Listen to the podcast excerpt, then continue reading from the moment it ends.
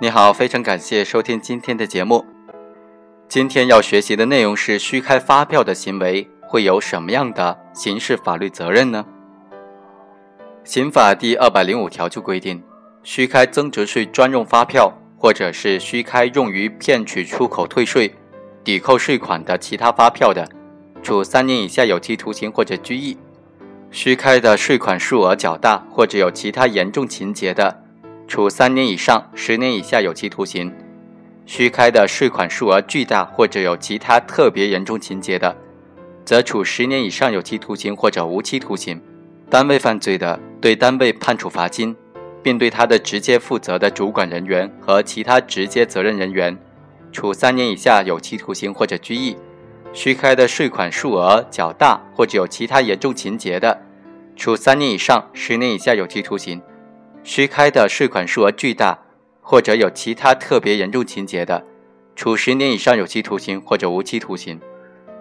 虚开增值税专用发票，或者虚开用于骗取出口退税、抵扣税款的其他发票，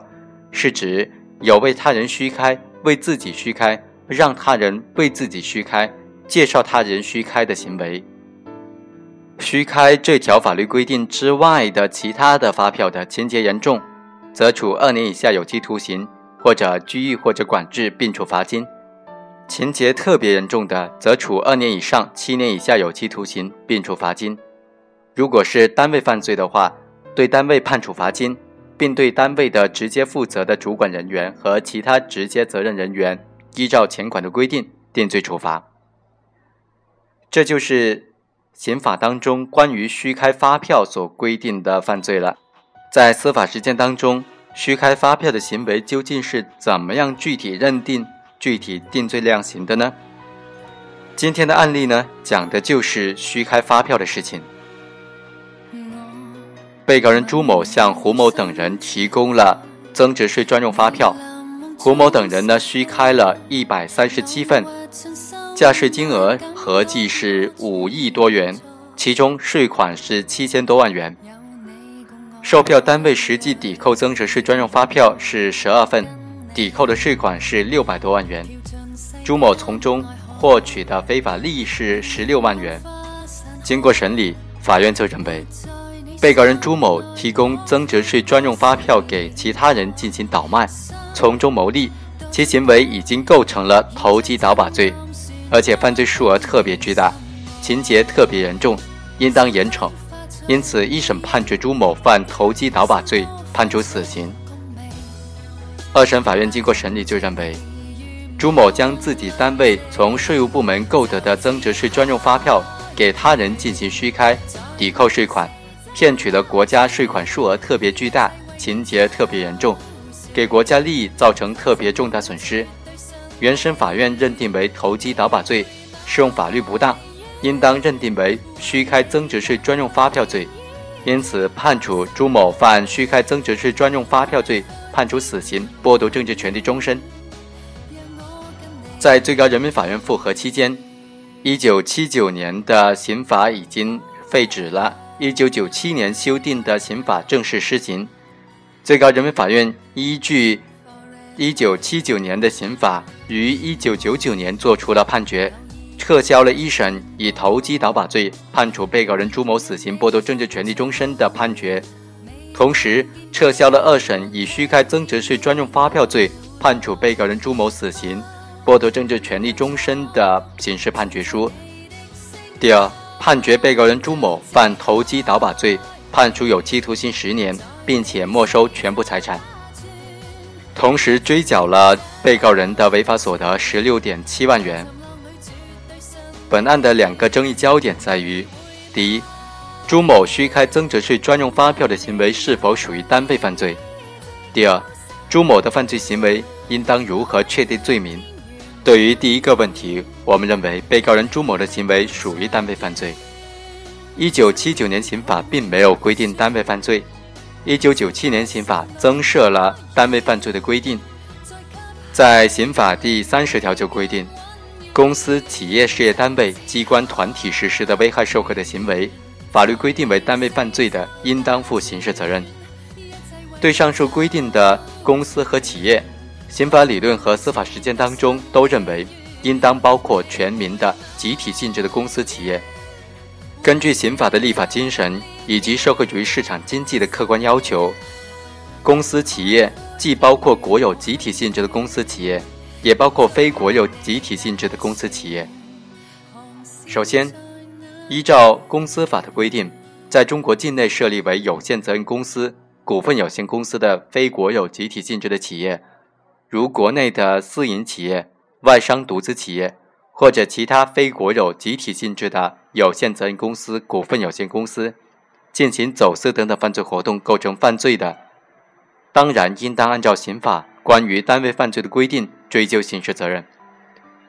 但是对于专门为进行走私等等犯罪活动而成立的公司，或者根本就没有进行过正常的合法经营活动的公司，进行走私等等活动的，构成犯罪的话，应当按照个人走私犯罪进行处理。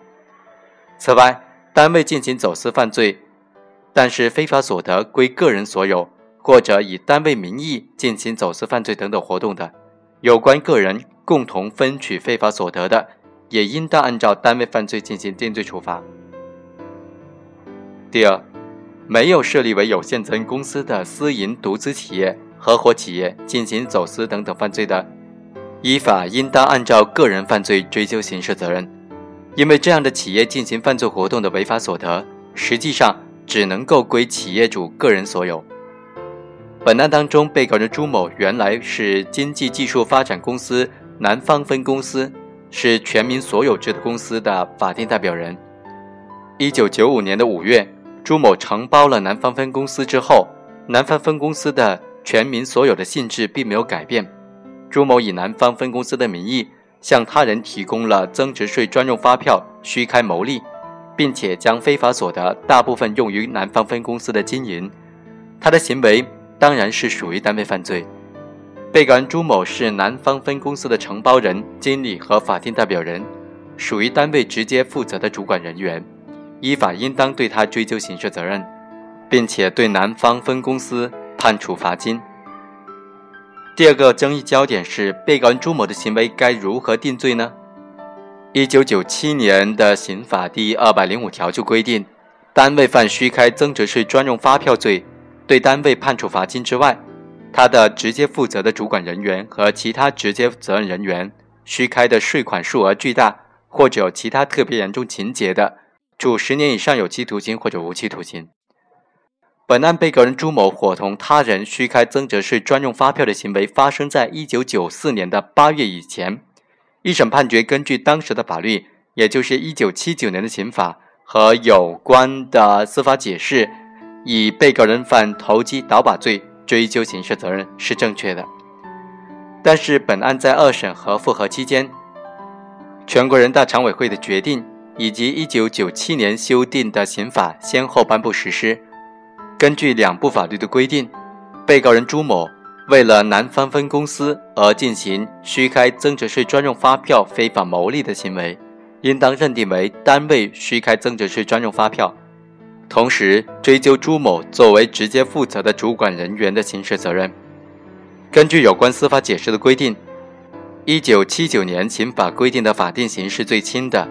因此根据刑法第十二条的规定，应当适用一九七九年的刑法，对朱某以投机倒把罪定罪处罚。刑法第十二条规定的是溯及力的问题，中华人民共和国成立以后，本法施行以前的行为。如果当时的法律不认为是犯罪的，适用当时的法律；如果当时的法律认为是犯罪的，依照本法总则的规定应当追诉的，则应当按照当时的法律追究刑事责任。但是如果本法不认为是犯罪，或者判处刑罚较轻的，适用本法的规定。本法施行以前，依照当时的法律已经作出的生效判决继续有效。根据这个规定。适用刑法应当采取的是从旧兼从轻的基本原则。本案的行为发生在一九九四年，根据一九七九年的刑法，